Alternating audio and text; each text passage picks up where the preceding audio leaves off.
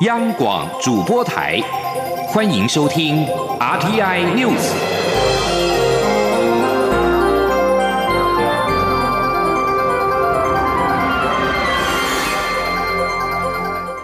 各位好，欢迎收听这节央广主播台提供给您的 RTI News，我是陈子华。高雄市长补选结果在今天出炉，民进党候选人陈其迈以六十七万一千八百零四票，百分之七十点零三的得票率胜选，成为高雄市的新任市长。而陈其迈在胜选之后表示，他上任后将贯彻四大优先，包括产业转型优先、增加就业优先、重大交通建设优先、解决空气污染优先。他并且高喊：“高雄准备好了，将大步迈进，发光发亮。”记者欧阳梦平的报道。陈其迈在二零一八年高雄市长选举中以十五万票之差败给当时的国民党候选人韩国瑜，但在韩国瑜于六月遭到罢免后，陈其迈卷土重来，经过两个月的冲刺，终于成功上演复仇记。虽然因为这次补选的投票率比较低，陈其迈的得票数没有超过二零一八年的七十四万多票，但得票率高达百分之七十，以极大的差距击败两位对手，顺利成为高雄新任市长。陈其迈阵营在位于左营的竞选总部前架起舞台，许多支持者上午投完票就到总部等候，即使下午开始下起滂沱大雨，也还是撑着伞坐在舞台前，随着荧幕上不断增加的得票数高声欢呼。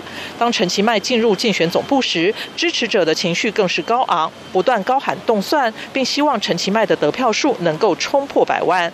自开票后，陈其迈就一路领先，并迅速拉开差距。开票约七十分钟。陈其迈的得票数就已经突破五十万，大势已定。陈其迈在确定当选后，晚间六点十五分，在支持者的簇拥下，高举一号手势步出竞选总部，上台发表胜选感言。他先一鞠躬，感谢所有市民，并感谢两位对手在选举过程中展现政治家风范。他表示，彼此的立场与主张也许不同，也不管支持哪位候选人，选举结束就是高雄人团结的开始。陈其迈表示，他上任后。会坚持民进党从政的价值，清廉、勤政、爱乡土，用人不分党派，在地优先、专业优先，组成有政府会做事的市府团队，并贯彻四大优先。他说：“未来我们的高雄队一定会贯彻四大优先。第一，产业转型优先；增加就业优先。第三，重大交通建设优先。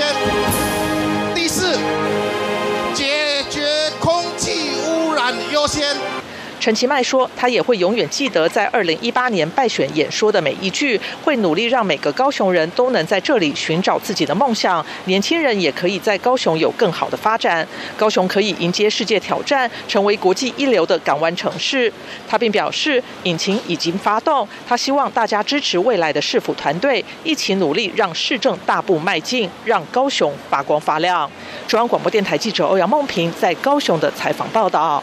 而民进党提名的陈其迈顺利当选高雄市长，蔡英文总统也在晚上在脸书发文表示，这是民主的胜利，高雄的胜利。未来陈其迈的不能够只做一个路平灯亮、雪沟通的市长，更要让高雄的市政重新开机，赶上进度。同时，总统表示，引擎已经发动了，高通。产业的转型、就业机会的增加，以及城市交通建设和环境的改善，所有陈其迈曾经承诺过的事情，现在都要全面来冲刺。总统并且为陈其迈加油，两年之内，我们一定要拼回高雄的光荣感。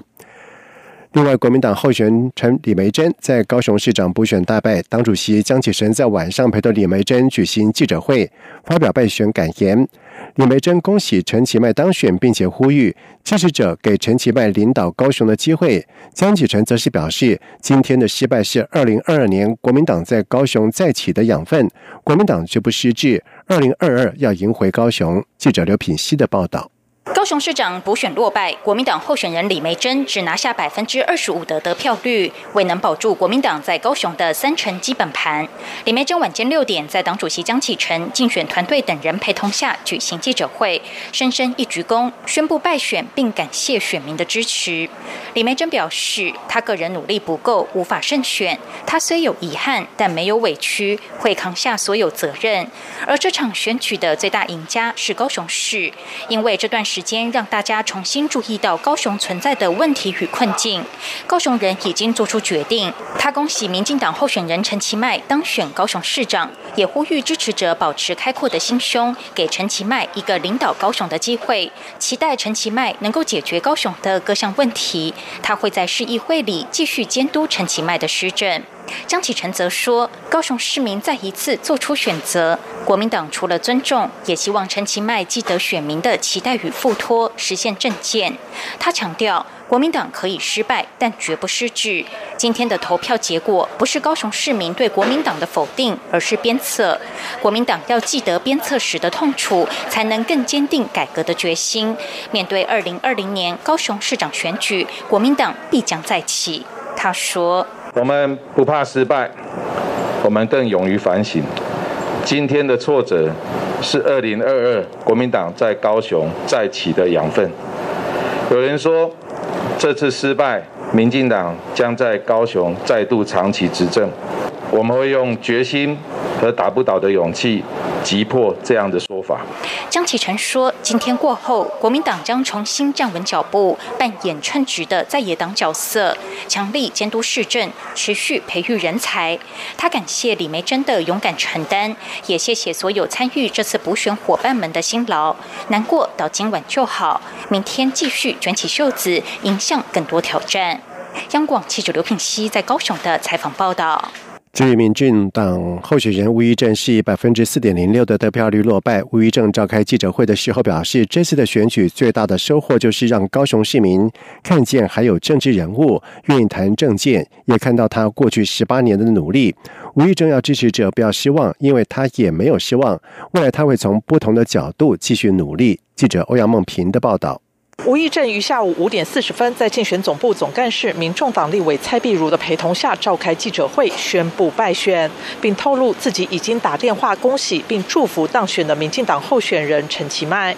不过，吴益正指出，高雄的担子并不好担，除了财政问题，还有负债、经济、低薪、空污问题以及环境议题，要请陈其迈多多承担。他说，虽然彼此不同党派、不同位子，但都是高雄人，希望彼此能。在不同的角度与角色上提供协助。吴益正表示，他一开始就知道这场选战不好打，但这个选举结果也确实与他们的预期有落差。他表示，对第三势力来说，要在这么短时间内打选战，本来就是很大的挑战。如果没能冲上第二，并拉开领先差距，最后就会回归蓝绿基本盘，这是政治现实。但让市民看到他谈政策，看到他过去十八年的努力，是他最大的收获与鼓励。他说。他们本来对政治失望的哈，但因为我们的出现，那因为大家的报道，让我们大家看到，我们对于问题，对一个政治人物，还可以真的谈政策，谈那么仔细，谈这么关心，让他们很感动哈。我觉得这是我们选战中我最大的收获，就是在这里，让我们过去在十八年所做的努力，因为这一次大家看到。吴益正呼吁支持者不要失望，因为他也没有失望。这次让大家看到了高雄的问题，也看到了希望。未来他会从不同的角度继续努力。中央广播电台记者欧阳梦平在高雄的采访报道。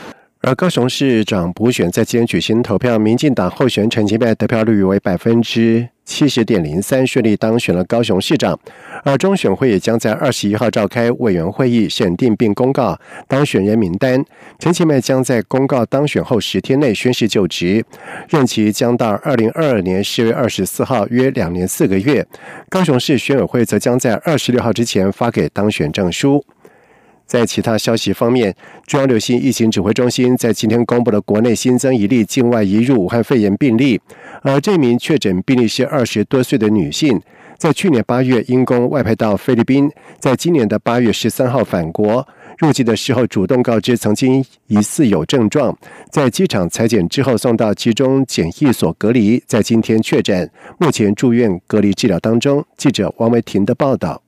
中央流行疫情指挥中心十五号表示，台湾新增一名境外移入确诊病例，累计达到四百八十二例确诊。疫情指挥中心发言人庄仁祥表示，案四八二是一名二十多岁女性，于八月十三号自菲律宾返国，入境时主动告知有疑似症状，在机场裁剪后送至集中检疫所隔离，并于今天确诊，目前已住院隔离治疗中。庄仁祥指出，案四八二于八月十号出现嗅觉丧失、肌肉酸痛及流鼻水等症状，曾自行服药后症状缓解，未曾。于国外就医，卫生单位已掌握接触者共八人，均列为居家隔离或自主健康管理对象。庄仁祥说：“那呃，他的接触者就是在机上的这个同机的这个乘客，呃，前后两排的乘客有三人啊，这三人会列为居家隔离对象。那另外同班机机组员五人有适当防护，就是列为呃健康管理啊。那呃，所以到目前为止啊，这位。”这位是按四八二，他有全程在机上全程有佩戴口罩、面罩、护目镜啊，所以呃这些他都有做。另外，十四号传出马来西亚有一例境外移入确诊病例来自台湾。庄仁祥今天表示，与马国联系后取得的讯息只显示，该案例在台湾待了一段时间。八月二号自台湾飞抵马来西亚，入境时初步检测为阴性，第十三天时再次检验为阳性。庄仁祥表示，马国提供的资讯只提到英文姓名，没有护照号码，也没有告知性别、国籍等细节。指挥中心还需要再与马来西亚联系了解。至于该案例为何在第十三天时再次检验才确诊，庄仁祥表示并不清楚详细情况，也不清楚该个案是否有症状。指挥中心会把此案当作本土病例认真调查。加上这起来自台湾的马来西亚境外移入病例，已经是第五个离开台湾后境外确诊的病例。庄仁祥表示，之前的日籍女学生太极移工已经结案，另外三案的接触者也检验阴性。指挥中心近日会召开专家会议，就检验结果做最后研判。中央广播电台记者王威婷采访报道。在外电消息方面，白俄罗斯总统大选虽然落幕了，但是不满选举结果的抗争加剧。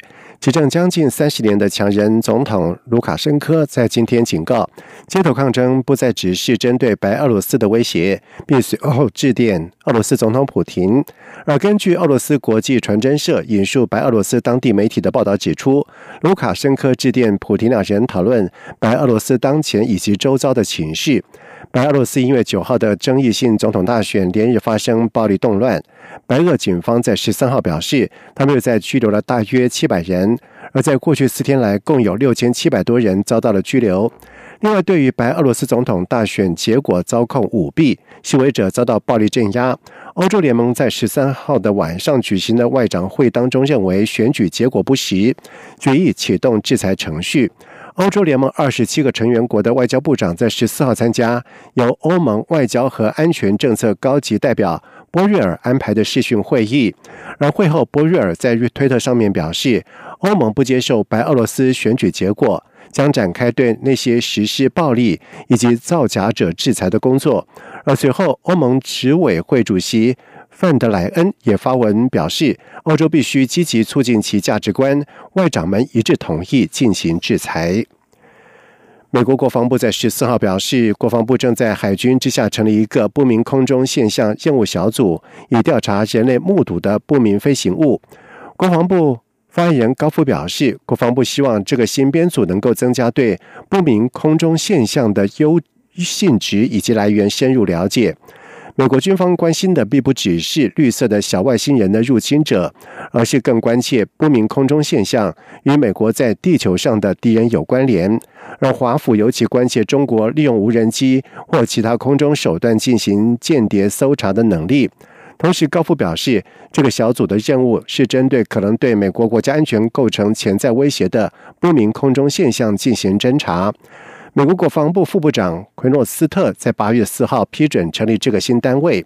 而美国国会参议院情报委员会在六月的时候表示，他们希望规范国防部一项有关不明飞行物的计划。